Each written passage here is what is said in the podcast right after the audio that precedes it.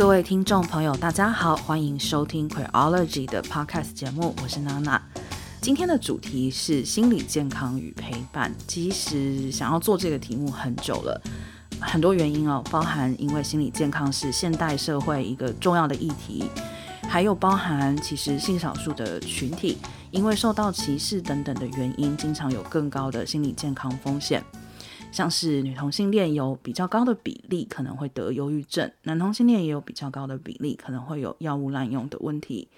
那么在疫情的当下呢，这个问题其实我觉得它又变得更加的迫切，而且其实是每一个人都需要来思考的问题了。有许多研究指出，人们的心理健康问题在疫情期间，因为居家办公等等情况大幅增加，包括成瘾、酗酒、焦虑，都有可能是疫情隔离导致的心理上面的一些状态。所以呢，我想这个题目真的是非常适合，也非常必要在现在来探讨。今天为大家邀请到的是台湾失序者联盟的两位伙伴，招生跟修吾。先请他们跟大家打声招呼。Hello，我是修吾。Hello，我是招生。不免俗的，我想先问啊，我刚刚也介绍到，两位是来自台湾失序者联盟，可能很多听众朋友对台湾失序者联盟不太熟，没有听说过你们，可以先介绍一下你们自己吗？联盟是做什么的？为什么会成立这个联盟呢？嗯、呃，我们。会想先从刚刚引言的地方可能开始谈一下，嗯，可能对我们来说，呃，那些表现为，比如说不管是酗酒，或者是说呃用药，或或者是说乃至是嗯、自残自杀，对我们来说，呃，这些比较不是所谓的心理健康问题的本身，而是它是一个所谓的嗯。真相就是它是一个症状跟真相嘛。那症状就是可能是比较是我们的呃 symptom，那我们的一个主诉。嗯。那呃真相就是 science，那就是从外在客观可以去被看到的一些行行为表现。这两个对我们来说，它其实是心理健康可能出了问题的一个外显，或者有的时候它其实是为了要。自我去治疗这个心理健康，或者是心理这是怎么样？这是 suffering 的时候的一种自我治疗的一种方式。所以从这边其实拉过来一个东西，就是对我们来说，嗯，嗯，一个很重要的会是受苦，而不是症状，可能会是我们，呃。比较在意，而且那个才是让我们真正认为是所谓的啊、呃、心理健康问题，会是在这里这样子。就是从这个出发，我们可以来谈一下那个我们是怎么样去啊、成立的。好了，就是其实我们我们一开始只是三三两两，然后到时候变成四个人，来一个定期的聊天聚会。那那个时候，其实我们是各自带着自己的一个 suffering，像我可以说一下，就是我那个时候是因为我是本身念心理所，嗯，然后那时候在实习心理师的过程中，发现同时有助人的身份跟病人，就是或者所谓的失序者的身份的时候，嗯，他是打架的，因为两个两个立场完全不一样，嗯，今天你说你是一个。呃，我是工作者，可是你说你你你好像有精神疾病，大家会觉得说，哦，你这不可信任，你是不是两个病人？然后不知道怎么办，就是会被专业会质疑说你的专业度不够，所以你只能说我走出来了，我是一个呃，我是一个已经治好的工作者，大家才会认同你。嗯，但是我并不想要被这样子看待，因为我想要带着我过去的那些过过去一起往前走。嗯，因为那是我一个很重要的过程。嗯，对，那是一个我重要的历史。所以我不想要因此而断掉这这段过程，所以我想说，可不可以重新找回病人的声音，所以跟大家聚在一起这样。嗯，那修武呢？对，对我来说，嗯、呃，我之前可能比较长期的会是在，呃，因为我是男同志嘛，那我这几天也本来是在那个男同志用药社群，嗯，因为从大概是二零一二年前后。男同志用药社群就是从嗯所谓的类捂场景，就是可能是用 NDMA 啊，或者是 Ketamine 这些转换到就是呃使用甲基安非他命，就是烟害社群的，嗯，烟害的这个场场景。那就到沿海场景之后，嗯，可以明显就是看得到越来越多的所谓呃药物引起的这个器质性的这个视觉失调，或者是跟视觉失调相似的一些真相，这样子，真相或者症状其实都有，比如说就是呃妄想啊，尤其呃被害妄想，嗯，那呃幻觉、幻听这样，嗯，那在。在那时候，就是我是抱持世纪初开始，呃，男同志社群其实就自己有一个呃互相呃看顾，嗯，然后并进行减害的这样子的一个嗯、呃、一个传统吧，这么说。嗯、但这个传统，我觉得到了呃烟害的这个场景之后，一方面来自于就是。呃，跟前面那个场景不一样的是，来自于是说，呃，精神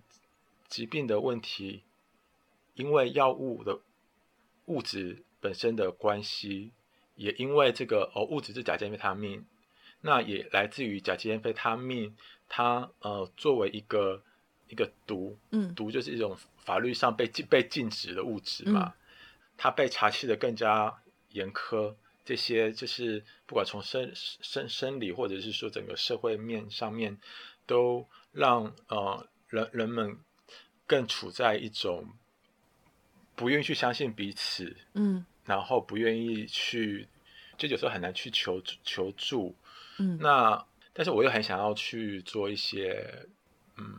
陪伴，但是我后来就发现真的很累，因为我我所主能做的都是一个点。跟点，嗯，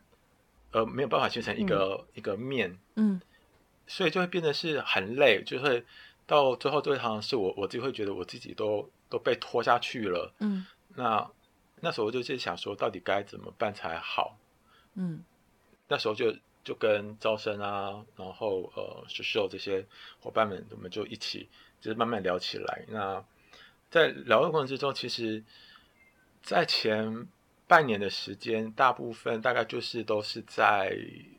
吐苦水，然后在丢丢痛苦这样子。嗯，对，嗯。那直到呃，大概过了，我觉得有半年哦，大概半年的时间。呃，过了半年时间，那我们才慢慢觉得说，好，我们要大概有一个对外的一个发声的群体的。嗯。因为我们大概慢慢的去认知到，说有些，嗯，各自的受苦，或者是说观察到他人的受苦，他他真的必须是要从社会结构面向来去改变，嗯，所以我们就会觉得说，我们需要有一个共同对外发声。那我们那时候想了我们的名称，想了蛮蛮久的嘛，对对对，他想了一百个吧，对。然后，反正我还记得是在二零一九年的十月二十号，嗯，那一天，对，因为那一天我我们从早聊到聊到晚，我们大概花、嗯、花了十个小时，我们每次开会都是大概就是这么长的时间。然后，因为那时候好像也是跟复仇者联盟那时候还蛮夯的，所以我们就有个失失序者联盟，对，嗯。我觉得那个顺序会是这样，是说，呃，嗯、我们先先有了受苦经验，嗯，然后开开始集结，那个集结对我们来说就一定程度的是一个呃 peer support，嗯，然后有了这个 peer support 之后，那我们才开始有了我们的这个组织，嗯，对，对，那个顺序会是这样。其实两位。一开始就把这个议题其实非常大、非常广泛的铺开了哦，我觉得这也对我来讲是蛮好的。但我可能要先给听众朋友们一些嗯背景，就是说，其实嗯，刚刚招生就讲到一件很重要的事情，当他的身份同时是病人或者说是康复者，然后兼呃一个心理咨商或者说是一个呃具有这样子心理专业背景的人的时候，很多时候我们的社会上是感到是冲突的。嗯，其实这个就连接到我想是刚刚修武讲的，就是那一种其实很希望有更多人真的可以理解所谓的心理问题，因为我觉得我们现在很多的理解是是浅的，就是我们会听到说啊，对，这个某某人他可能可能忧郁症了。然后他可能就是会有所谓刚刚像修武提到的症状，比如说睡不着啊，嗯，吃不下啊，或是不想社交啊，性欲低落各种。但是其实我们对这个东西没有一种深刻的认识，就是我大脑就好像我知道说这里有这样子的一个东西，嗯、呃，我知道它存在，可是我们的心里面没有深刻的认知。我们对很多的这些所谓的心理问题，其实是还是有一种隔阂感。觉得跟自己没有关系，然后那个线很多时候画得非常的绝对，嗯，所以就像刚刚招生讲的，我只能有一种身份，我要不就是病人，我要不就是助人者。这个我觉得也反映在我们很多时候会听到对于心理疾病的一些说法，最常讲的一句话就是，那生病了就要看医生。那这句话本身没有什么错，可是这其实也不是一件非常。绝对的事情，就是理论是这样子，可是其实我们每一个人，比如说为什么没有去看医生，或是最后为什么没有选择吃药，其实每一个人可能都是有非常复杂的一个过程。讲到这里，我就要讲，其实就是为什么我今天会约的是失序者联盟的两位伙伴，其实就是大家可能都会觉得啊，谈心理健康，你应该约这个精神科医生啊、智商师啊，或是做这种健康研究的人。嗯，确实我也有考虑过，甚至于我觉得以后我们在节目里面可能也会再约这些背景的人来聊。可是其实我今天约失去者联盟最重要的一件事情，就是我知道他们在他们的这整个团体里面，其实有非常重要的一件事情，就是在讨论或者说是推广刚刚就是修武提到的 peer support，就是同才支持的部分。我想就从这里切入。其实这也是其中一样，就是我们 都知道同侪支持很重要，就是哦，有人心理生病了，他需要陪伴。可是陪伴这件事情到底是，比如说是怎么陪伴？他是不是有一些界限或是什么？第一个问题，我其实就想问的是，同侪支持，呃，两位认为为什么重要？这跟一般的，比如说，呃，我去找一个专业的医生来聊，或者是说我去跟家里面的人聊，这个有什么不一样？我先讲好了。其实你去看医生，他不会听你的痛苦啊，他只会听你的症状。他想知道你一天睡几个小时，然后你你发生什么事，他其实不在乎，因为他在乎的是怎么对症下药。可是其实心理疾病的，它只是一个表象，它下面埋的是很深的痛苦。那这个痛苦无处所说，也说不出来，因为他没有语言可以组织，也也没有人可以帮助你去让他变得比较可以被理解的时候，我们其实很需要。互助来把这个东西形塑出一个具体的样貌。其实这是我们一开始修修说，从聊天团体，然后到慢慢的组织起来那个过程，其实是一个叙说的过程，还蛮重要的。那这其实同台支持不是不是凭空诞生的嘛？一定是一群人先聚在一起，然后最后才聊出一些东西。那我觉得这部分的细节可以请修修先帮我们说一下。嗯，我就可能可以稍微带一下。同侪支持的那个历史脉络，嗯，就是同侪支持大概会有两个脉络，一个是从呃以肢体障碍者为领导的这个自立生活运动，那在这个自立生活运动下面啊、呃，就会有这个很重要的一个一个角色，就是说同侪咨询员。嗯，那呃通才咨询员的的地方可能招招生比较熟。可能可以帮我补充一下，他会比较跟你切磋交流一些如何在很烂的社会生活的一些本事，比如说今天我要去哪里借辅具啊，然后我们怎么怎么使用一些器具，然后怎么样自立生活这些东西，是比较切磋一些生活面的东西，这样子，包含打官司，等于有点像是经验传承这样子。对对对对，那另外一个卖一条线则是嗯从。精神失序者的这个现发展下来，那尤其是在这个一九七零年代，其实两个两个大两个的时间其实都差不多，地点差不多，都是在美国一九七零年代那个时候发展出来。在一九七零年代美国，同时有这个自立生活运动，那同时也有这个呃精神医疗使用者呃的这个运动，是说所谓的消费者运动这样子。那这个消费者运动，他们呃一方面跟在一九六零年代末的这个像是呃妇科或者是那个呃考夫曼他们所建立的那一套反精神医学的的论述不一样，但是他们又的确又对呃既有的资源跟服务觉得不是这么满意，所以就开始就会开始去试着去透过各种协商讨论，然后去形塑，想象出大概一个怎么样比较好的一个呃，不管是在工位或者是医疗上面的资源，嗯。那在这样的脉络之下，所以就会开始呃，一方面有一个就是社群之间的一种要互相自我照顾，那一方面则是有对外共同发生的需求。嗯，所以在这边就诞生了两种的这个同侪支持的形式，一种是所谓的 peer run，主要是由主要由同才来去经营运运作的一个呃可能。计划或者是一个方案或者是一个组织，这是一个模式。那另外一个模式则是说，呃，在呃提供服务的人，这个这边主要讲的就会是呃地方或者是中央政府机关里面的这个提供服务的这个工作者，同时也是这个呃通才，也就是其实就是他既是如果以招招生的那个来讲的话，就是既是。发疯也是助人工作者这样子，嗯、那个就是 peer peer workers 这样子。嗯，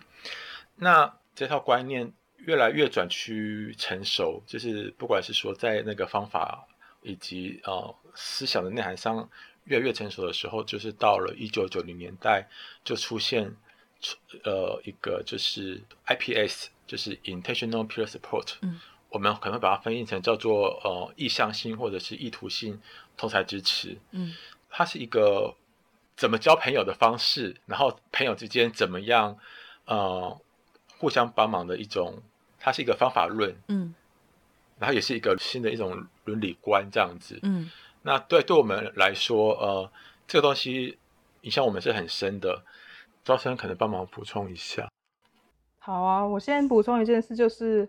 其实大家会想说，为什么我们不走主流的精神医疗或工位健健心理健康这些方式去所谓治疗或照顾自己？那个原因是因为真的很难用。它那个很难用什么意思？就是它不是服务于每个多元不同的个体的用法，它是一个怎么说管理风险的方式。他希望你可以不要发病就好，他不希望你改变，他希望你乖乖待在家里。嗯，这个我做过的社区关怀访视员，就是台湾的现在很夯，就是关于。可以入家访视，呃，所谓的精神疾病列车列管的人的一个工作，他就是你要去访视他，但是他的功能是叫你好好吃药。嗯、他没有聆听你的痛苦的话，指标不在那里的时候，你就做不到这件事情。嗯、而且我们只看到这个人是不是有病，这个病控制的好不好，看不到他的痛苦。嗯，然后包括我个人在在住院的过程中，大家都说啊，我们要让住院的过程像是一个疗愈的空间，没有，其实他只有给你药，然后他说环境治疗是把你关在那边。但你其实跟人家聊天的疗愈过程都发生在跟病友聊天的过程上，这样子。嗯，比如说你跟病友聊说，哦，我真的好难过，我每次都会吞药自杀。他就说，哦，你是为什么吞药？这个为什么吞药？医生不会问，他会问你吞了几颗药。嗯，那个完全不一样的想法。嗯，那个为什么吞药？我就说，因为我很难过。他问你为什么难过的时候，你就会说，啊，因为我功课写不完之类的。像这种东西，他才会慢慢出土说，哦，你是因为焦虑，你的成就焦虑啊，什么什么什么。嗯反而是病友间的互助，让我觉得获得很多东西。然后跟医生的对话就是，我吞了药，吞了几颗药，冲动控制怎么防御啊？这个就完全不是我要的。嗯，对对对，赵生这边讲就会是可能我们一开始谈到就是现在的整个医疗体系啊，或医疗整个或照顾体系在解决的是那个症状是真相，而不是真正的呃受苦。对。嗯，那为为什么我们会觉得说，呃，同侪支持，或者是至少是 IPS 的这套精神，呃，会有帮有所帮助呢？呃，我我来念一段那个 Sherry Me 他对于同侪支持的一个定义，他是这么去讲的。哦，他首先去呃谈同侪是怎么样去嗯、呃、形塑起来的。他是这么讲，就是说同侪呢不是呃奠基在一个所谓的精神病理学的模式，就是不是说啊你大家都是疯子，所以就可以聚在一起这样子。那也不是奠定在所谓的呃疾病的这个诊断的标准，比如说呃因为都是忧郁症，所以就会有连自动有连接，不一定并不一定是这样子。他是说连接来自于是透过啊。愿意去分享啊、互相的去分享有过的或是正在经验的情绪，或者是精神上面的痛苦。那透过这样子的分享，来去慢慢的呃达到一个对于对方的一种同理性的理解。那在这个同理性的理解的建立过程之之中，嗯、就会开始形成一种一种共感。一种联系，一种嗯，一种啊，原来你也在这里啊，对吧？的那种感受，在这个感受如果建立了，那它可能可能就是一个同侪成立的一个要件，这样，嗯，那有了这个同侪的成立之后，怎么样的一个方法论是比较好的？他们提了一个精神，那个精神是说，嗯。首，这首先你必须要是在呃，它是要个双向的，它必须是双向的，嗯，或是多或是多向的，这个多向的呃，互相尊重，然后并且愿意一起去共同的去承担一些责任，或是承担一些呃麻烦 trouble 这样子，并且还有很重要的是说要能够哦、呃、彼此去。确立给的那个帮助，它确实是真的是对于接受者来说也是是好的，是真的有帮助的。嗯、那在这样子的一个基础上面，呃，所建立的一套这个呃接受以及呃付出帮忙的这套机制，它就会把它叫做同才支持。嗯，在这个过程之中，里面就会可以去确保，或者说他他可以去避免掉一些事情，比如说就是一种嗯，非常的生物呃精神医疗本位的那种呃，比如说我认定你是适合这样子的这个药，所以我就是要这样开开给你，然后要你过个三个月的。试药期，即即便可能已经在其他家，就是因为吃了这个这样子的药，所以很很不适应。但是我来到了这家医院，他不管有没有看上面前面的记录，他可能还会还是会给你开一样的药，然后要你重复的这样疗程。嗯，然后或者是说会认为说啊，你有自相伤人之余，就是会观看那个行为呈现出来的风险，因此。要求哦，你必须要接受强制性的呃治疗以及呃监禁，就是住院这样子。嗯、在这样子的一个 IPS 的这样子一个一个这样方法操作之下，就可以避免这样子的状况。相对来说啦，相对来说，对，嗯。我想补充一下，就是其实这个立基于在说，你需要什么是自己最了解。可是你不够了解，我们可以团体帮你一起了解。可是一定不是别人硬强加在你身上的那种治疗，它就会有效，反而会让你更排斥那个治疗。所以治疗的风险在于说，你永远不知道它的副作用是什么，然后没有人提出来检讨过。台湾没有啦。那其实这个东西在我们这边也是蛮核心的一个受苦议题，就是大家被医疗搞得乱七八糟这样。嗯、那另外一件事情，其实是刚刚修修说的整个同台支持的过程啊，我想我们有历经过一些事情，我可以来讲一些故事。嗯、好啊，就是。比如说，修修不是说那天聊到那个我们组织名称从早聊到晚，为什么会这样呢？因为修修迟到了五个小时，讲一下。哎呀，呃，对，对，那为什么他会迟到五个小时？我们不知道，可是我们就是想说，好吧，我们等他。然后后来就陆陆续续听到他一些他讲他生命经验的一些故事啊，包含他他是怎么样的遇到什么困难，然后讲他的什么时候他的决策上会有一些困难，他的障碍在哪里，我们才知道说哦，修修愿意跟我讲这些，好难得。你知道他就是一个。就是不太会讲自己情绪的人呐、他平常都讲一些理性的东西。刚刚听他声音就知道他很理性，所以就想说，哇，他竟然跟我讲感性的事情，高峰经验，我的天呐，然后觉得很感动，然后才慢慢理解说，哦，他的困难这个，那我愿意帮他，因为我了解他的整个人生的部分脉络，这样，所以想说，那我愿意帮他，可是我要怎么帮他？我们来讨论一下。例如有一天他就是迟交稿子，然后不想面对那个迟交稿的那些人群，像我们上次做的那个 CRP 的影子报告的时候啊，他就。不敢面对那个主揪的人约盟，想说怎么办呢？我想说，此时的修修一定不是可恶，这个不交稿的人在发懒，他不是，他是非常的紧张。我就决定去私讯他说，紧张的修修，我们该怎么样处理这件事情？然后之后就跟我讨论说，那我是不是先帮他蕊一下该怎么讲，然后怎么讲？我才发现说他是一个打字前都要打在 Word 上修好之后再贴到对话框的人，是如此谨慎的人。那我想说，哇塞，这样会死吧？我就。帮他说，我帮你讲，然后我们讲到什么程度，我们再一起面对这件事情，嗯、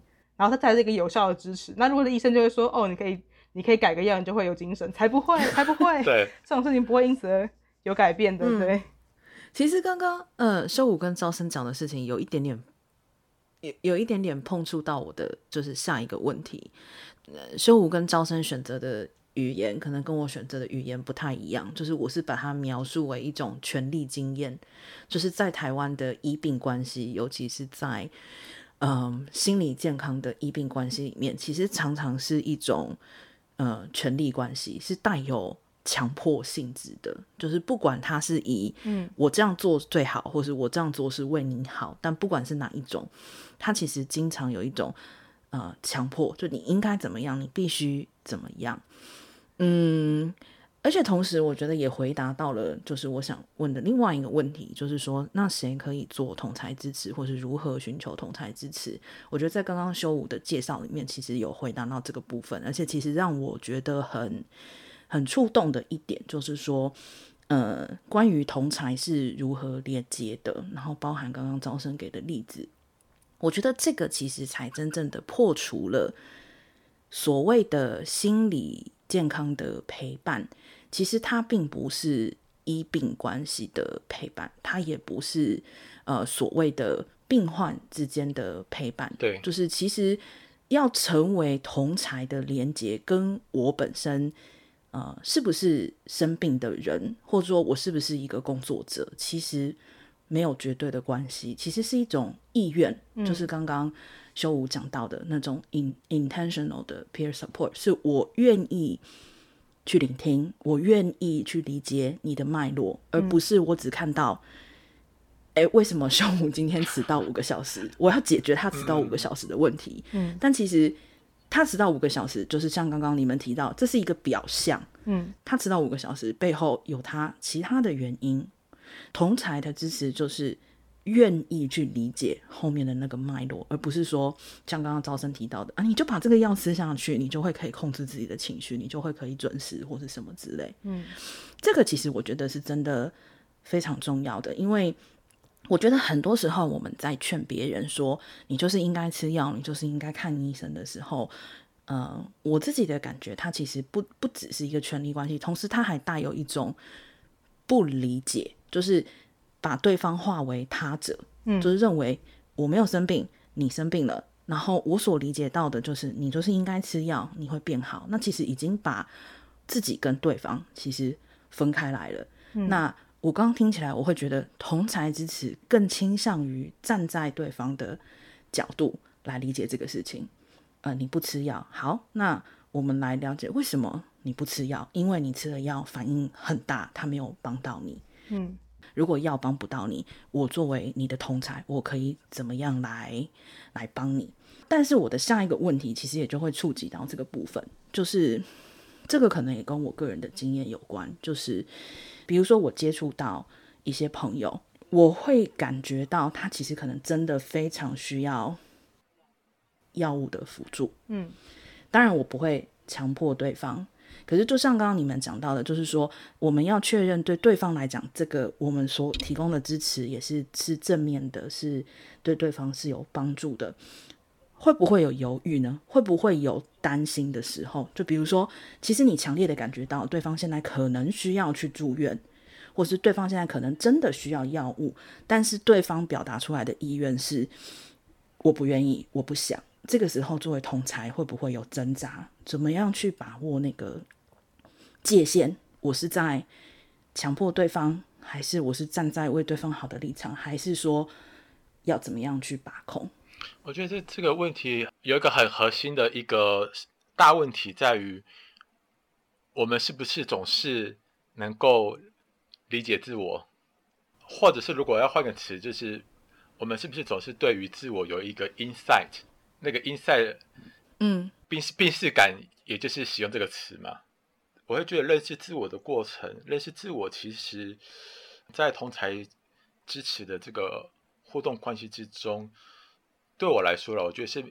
慢慢的自我挖掘的，嗯，就像是刚刚招生讲的那个故事，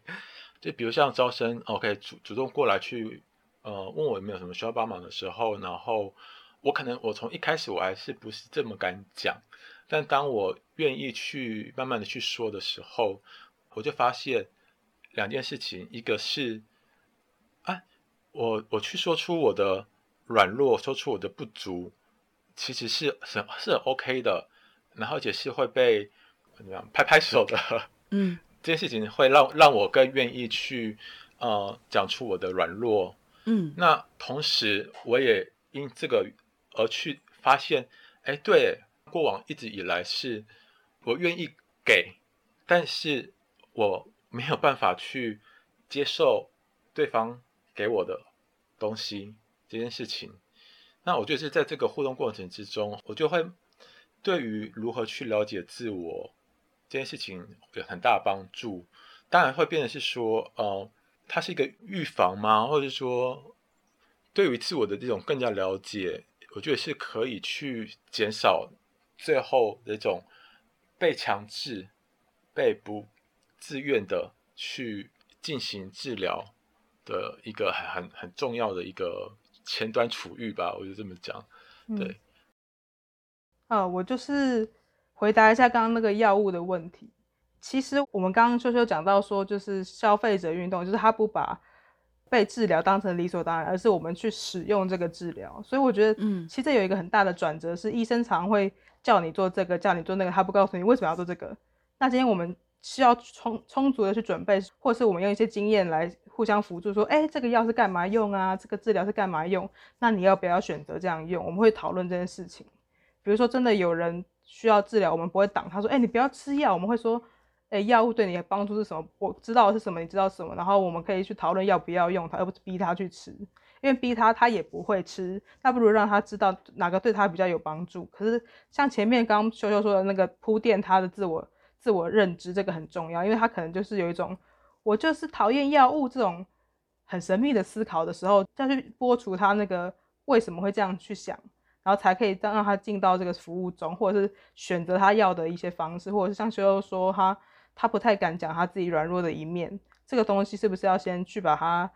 清掉，我们才有办法让他被帮忙？这个东西都是我前置的很重要的东西。那我觉得药物是一个相对条件比较差，就是你真的没辙才会去用的东西，可是它真的是好用。因为我是有在吃药，也有打长效针的人，我知道就是我需要这个东西，我会用，但是不，我不会逼每个人都逼一样要用这些，因为每个人要的不一样，嗯，所以我就觉得说它不是互斥，它是一个多多面选择的东西，这样子。嗯，其实这个有一点像男同志社群的这个烟嗨减嗨的部分，就是说去接受这个寄存的情况，就是你可能是需要药物的，不管你是吃治疗心理的疾病的药。或者是你需要就是有这样烟嗨的这样的行为，但是帮助你先去了解你碰触这些药物以后的，不管是正向的效果或负向的效果，可能会为你带来什么影响。对，所以我个人总结一下，我会觉得其实有一点点像是透过同才支持的方式，把这个主动权放到失序者身上，他不再是这个权力关系之中被动接受的那个人，不是。你应该要吃药，你应该要去看医生，而是透过同才支持，让他理解到，今天你在看医生的时候可能会遇到什么样的情况，你住院的时候可能遇到什么样的情况，你吃药的时候这个药可能会怎么样。透过这些了解，所以失序者具有这种主动权，他可以来做选择。然后，当然也因为同才支持的过程之中，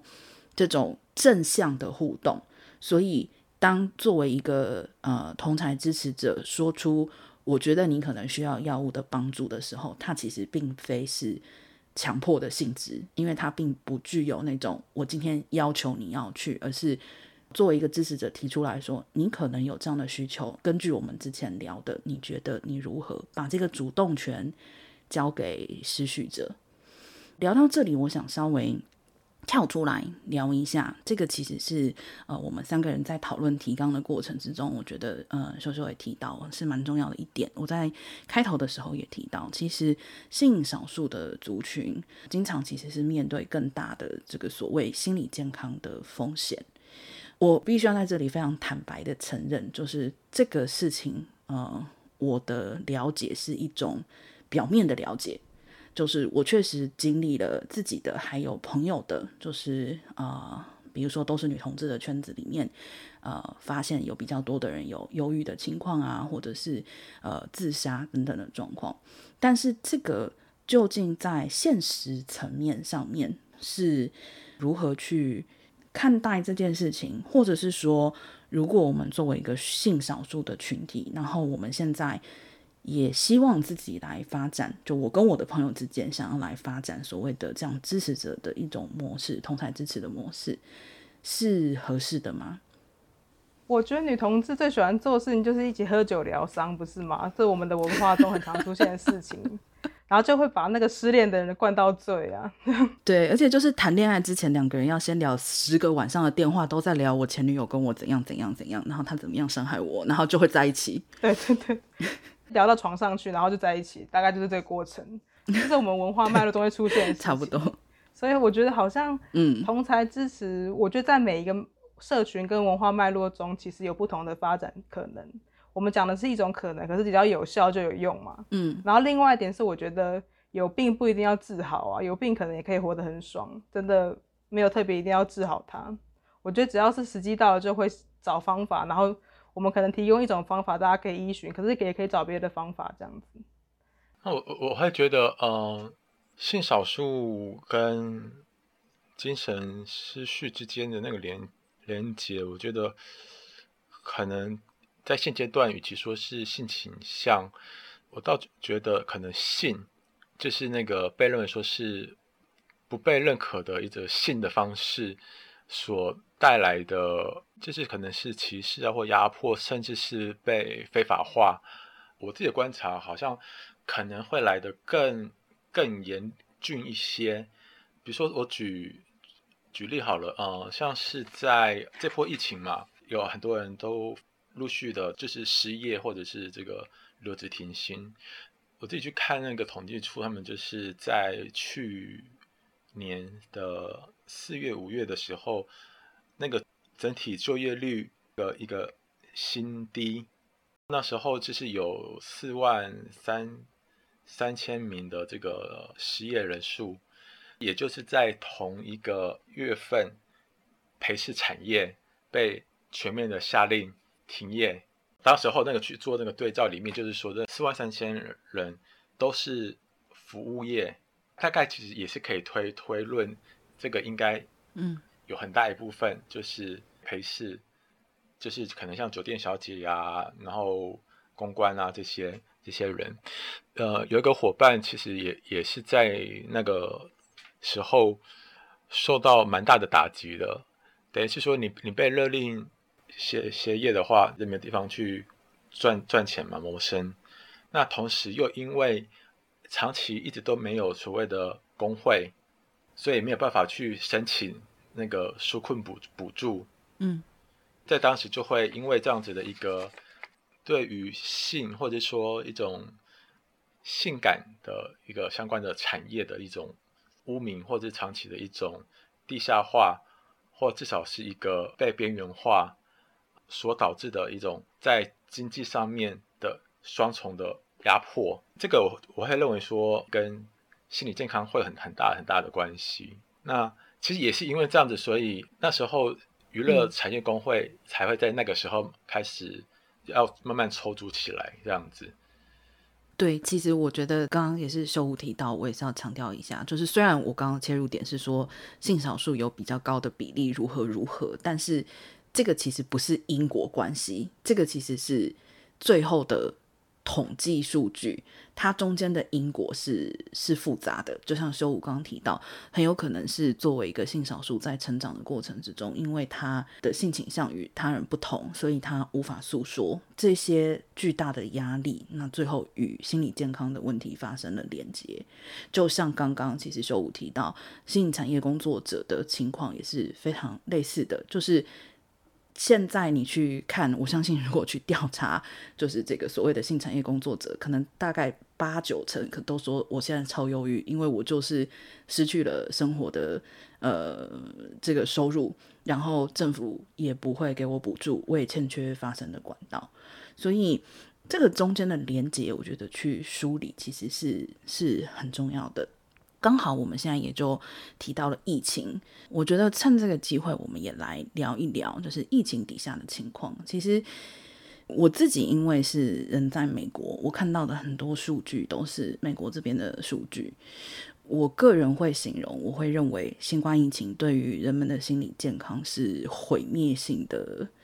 存在。比如说，以美国的很多学校学生来讲。因为没有办法去上学，那在家里面没有社交，然后可能也要同样面临父母亲失业，甚至失去家人各方面的压力，他又无法在疫情期间获取学校本来能够提供的心理资源，所以看到的一些数据，在这个疫情期间，其实全美的青少年的自杀率是大幅上升的。然后包含像最近做过的美国的一些调查，调查大家的心理情况，那有高比例的美国人表示在疫情期间感觉到痛苦、焦虑或者是恐惧，在酗酒跟赌博的情况，许多人的自我描述当然就是大幅增加，所以。第一个是，我觉得这件事情其实很好的提醒我们，就是说，所谓的心理健康这件事情，可能比我们想象中的要离自己更近。嗯，就是它并不是生病了的那一刻才发生的事情。但是相对来讲，像台湾现在。算是刚刚进入疫情的隔离啊，然后自我在家。我想先问的是，我知道身边其实就有蛮多朋友，对于他本来就有心理状况，或他本来就是一个失序者，然后在疫情因为面临隔离，然后可能是孤独，可能是整个工作的脚步都被打乱了，其实对他造成很大的困扰。两位有没有什么建议呢？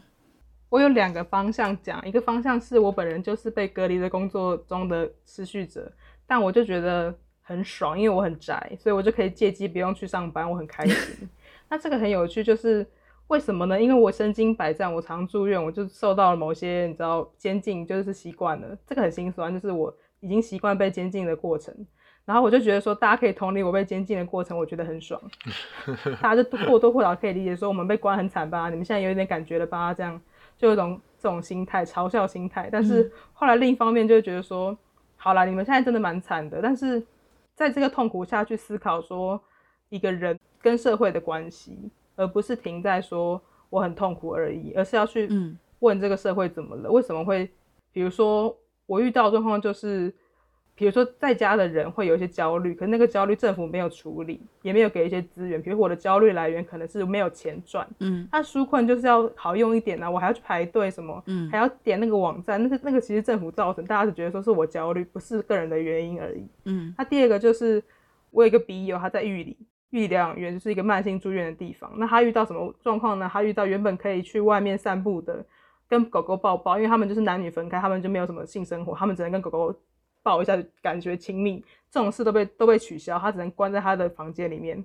那这就很惨呐、啊。然后母亲节的时候妈妈不能来，端午节的时候不能家人相聚，他只能在那边一个人跟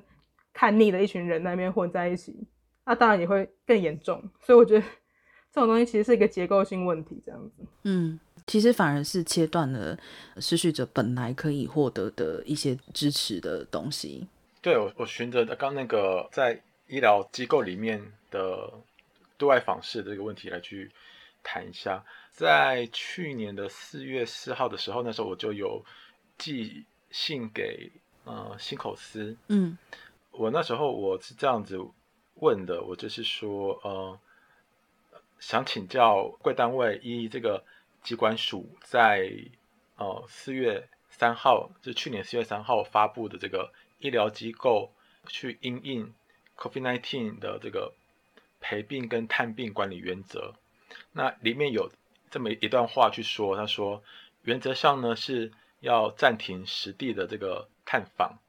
那并且是宣导鼓励采取视讯方式来进行探视。嗯，但是就是因为我前面其实我有还有写信给台大医院那边，那台大医院的精神科部他们的探病须知其实就很明确的就是规规定说，住院的时间呢，你是严禁使用这个具有。照相、上网、录音跟录影功能的这个手机跟三 C 产品的，嗯，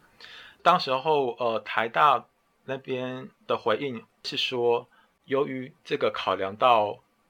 病人隐私跟静养，那目前仍禁止于病房内使用这个这些三 C 产品，但若因病情需要者，可以由医疗团队来另行通知家属到院。例如签署同意书文件、重大医疗处遇等，就是台大回应的，并不是关于探视的问题，它是回应的是关于如果有重大的一些医疗处遇，你必须要有他人来去同意的时候，可以有一个变通的方式。嗯，所以我就在给信口市的讯息里面，我就这样继续问，就是说贵单位有没有办法可以透过呃行政命令。或者是建议这样子的一些方式来去要求各大医疗院所，在这个目前高强度的访客管理的这个时间呢，去放宽医院来去禁止携带这些手机啊、三 C 产品的这个禁令这样子。嗯，后来杰西口是有回应我，我觉得最有意的是他开头就先这么讲说，精神病人有他的这个脆弱性，除就医。服药之外，支持系统对于身心的状况的稳定也是非常有帮助的。他们也是非常呃认可这个人际的连接是很重要的复原的一环。嗯，但他们接着就说，对于这个精神机构照顾的病人呢，各精神医疗机构将会依探病管理原则来去拟定这个防疫跟作为。如果造成不便，谢谢体谅。什么什么体谅？他承认了这人际连结，但是还是告诉我们说：“哦不，你就是还是没有办法远距探视，你还是没有办法能够去期待让你可以远距探视的这个相关的设备。”嗯，所以就变得说，平常对外已经是够隔绝了，在疫情这段时间就又尤其是如此。那目前的最新的规定是说，一天只能有一次的这个探视，一次。最多半小时，但是那个前提要是说，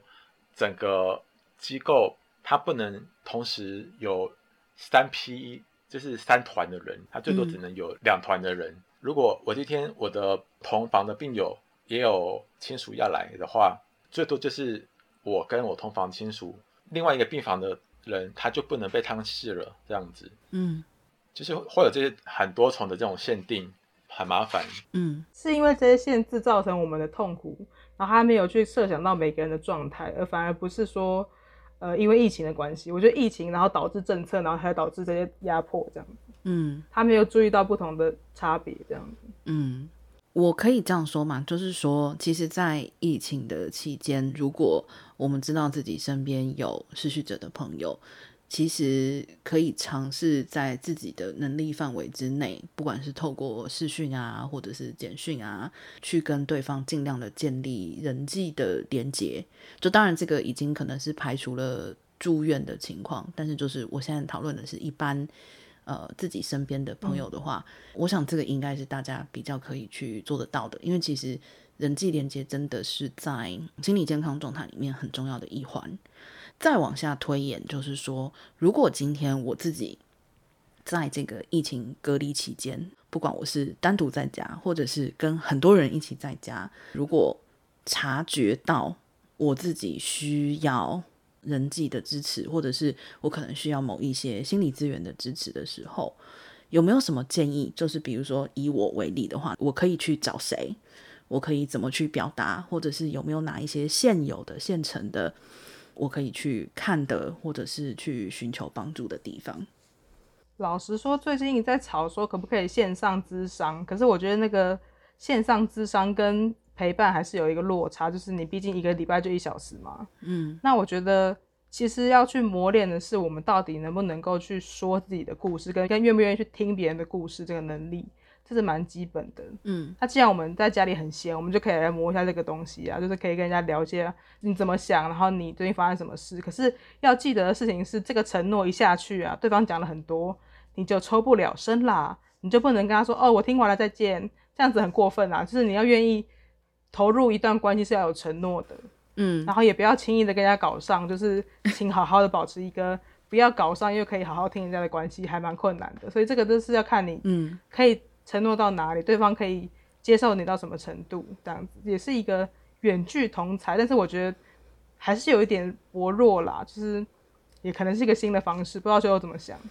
我觉得其实我们在面临的是一种新的人际连接的一种方法，然后我们。正在学习一种新的交朋友的方法论，我觉得可以这么去讲。如果是已经形成了一个稳定的一个同财关系的情况之下，这个从实体变到这个远距，对我来说那个转转化是还不错的。因为比如说像我们现在是迅盟，目前主要是三个伙伴在在运作这样子，住超远，对，都住超远，一个是。你住在那个木栅那边，然后我住在我住在淡海，然后一个，北方，一个南方，一个西方，这样。对，一个在万华。我们实体见面的话，其实也是很难的。所以以前常常就是没有一个固定的一个聚会啊，然后常常就是也是不晓得对方状况是怎么样。但现在等于是说，一方面就时间多了起来了，然后二方面也就是因为远距通讯成为了一种常态化。所以我们现在变的是，我们每周六都会有一个我们的一个例会。虽然说是例会，但是其实我们里面大概会有一半的时间点都不是在讨论议程，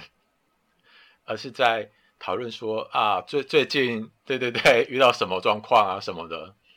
好，那我总结一下，就我听到两件蛮重要的事情。第一个就是，其实疫情底下大概真的唯一得天独厚的事，就是大家会忽然变得有。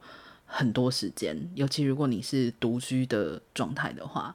这个可能会成为一个契机，可能可以成为你有机会长时间的与他人对话、倾听或是诉说的一个契机。第二个就是说，从失序者联盟所秉持的这种就是同才支持、同僚支持的这样的角度来看的话，其实现在也是一个机会，就是我们自己。可以去尝试建立自己的同僚，建立自己的这个支持的小团体。当然，就也有提到，我们提到的是远距跟实际的见面互动还是会有一些差别，不过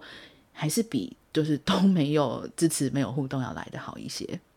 好，今天聊的也蛮长了，在整个聊的过程之中，我自己觉得收获非常的大。就是首先是我现在回头去看我写的提纲，我会发现我还是有很多的思考的出发点，其实是立基于现有的医疗制度，然后是立基于某一种 空虚的正向，就是非常想要。好像在这个提纲里面去问出一些，哦，我们可以怎么样做？我们可以如何如何？但是或许我想，同侪支持是一种更加原生的、更加 organic 的一种关系。有的时候我们会说，这样的情况可能是所谓的可遇不可求。但是我想，失去者联盟在做的就是透过去讨论这个后面的方法论，让更多的人能够接触到这个同才支持的理论以及系统，让它不再是一件可遇不可求的事情。所以各位听众朋友，如果你听完今天的节目，想要进一步了解他们，可以上脸书直接搜寻他们的脸书粉丝页“台湾失序者联盟”。今天非常谢谢招生还有修武来参加我们的节目，谢谢谢谢大家，拜拜。